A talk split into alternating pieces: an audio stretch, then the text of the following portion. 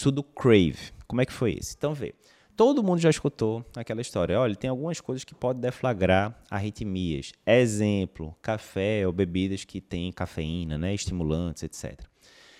E qual é o grande problema? Quando a gente vai para esses estudos, a maioria desses estudos são observacionais. O pessoal chega lá e fala: ah, você toma café? Toma. Tá bom, faz aqui um holter, vamos ver se tem muita extracístole. Ok. Você toma café? Não, não tomo. Beleza, faz aqui um holter, vamos ver se tem extracístole. Ou seja, são aqueles estudos né, que você se confia muito em é, inquérito né, de dieta do paciente. É o que ele diz. Ele pode dizer que não toma, mas na verdade toma. Ele pode dizer que toma, mas na verdade toma 10 xícaras em vez de tomar uma, como ele disse. Enfim, você fica muito à disposição, a mercê né, de dados que nem sempre são confiáveis. E são estudos muitas vezes transversais também, né, que você está avaliando o paciente basicamente uma única vez. Fica a dúvida, então. Resumindo, o café de fato aumenta ou não aumenta a risco de arritmia? Como é que isso funciona em loco? Né? E se eu conseguisse seguir os pacientes durante algum tempo e ver o que acontece. Então, é nesse cenário que vem o estudo CRAVE. Como é que funcionou esse estudo? Eles pegaram 100 pacientes, é, na verdade não eram 100 pacientes, eram 100 voluntários, né?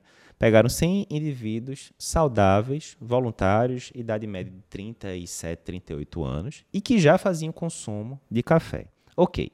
Esses pacientes concordavam em participar da, da pesquisa e eles usavam alguns gadgets, entre eles um relógio Fitbit para ver a quantidade de sono por dia e para ver a quantidade de passos que a pessoa dava todo dia, e também um monitorzinho de ECG, era um PET que colava na pele e conseguia ver ali pelo menos uma derivação. Ok, esses pacientes então eram acompanhados durante 14 dias e eles ficavam recebendo mensagem por celular para dizer o que é que eles deviam fazer naquele dia em relação a café. Então, por exemplo, recebiam uma mensagem: olha, hoje você não vai tomar café amanhã você pode tomar. Ou o contrário, hoje você pode tomar, amanhã você não pode tomar.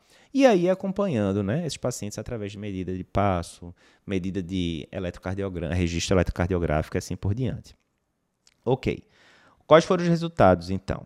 Bem interessante. Ó. Primeiro, café não aumentou extrasístole supraventricular. Exatamente. Por esse estudo, aquele seu paciente que às vezes tem um pouquinho de palpitação, que você fez Holter, mostrou ali ah, extracístoles atriais, 3% de densidade nas 24 horas, e que muitas vezes a gente fala, olha, corte aí o café e tal. Por esse estudo, que óbvio, né, não é um estudo gigantesco, longe disso, mas por esse estudo não ratifica essa conduta que muitas vezes a gente toma. Não teve relação com é, extracístole atrial ou supraventricular.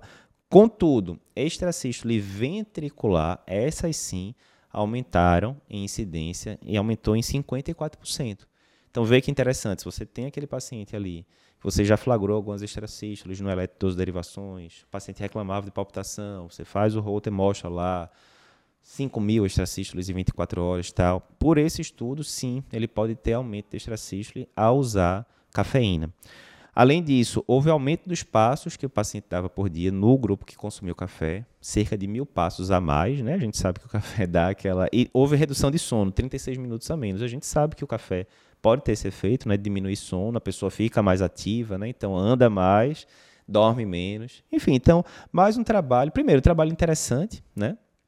Que é, usou esses gadgets do dia a dia, tipo uma pulseira, né, para contar passos, ver sono, é uma coisa que a gente vai ver cada vez mais, a gente vai comentar isso no próximo estudo, que usou, inclusive, a mesma pulseira desse daqui, que é o, o Fitbit, a gente vai comentar daqui a pouco, e que conseguiu acompanhar, mesmo que um período pequeno de duas semanas, mas conseguiu acompanhar aqueles pacientes em loco ali, né, e ver o que acontecia no dia que aquele paciente tomava café e no dia que não tomava, isso replicado por, por vários dias, né em frente. Então, resumo do trabalho, aumentou extrasístole é, ventricular, não aumentou extrasístole supraventricular.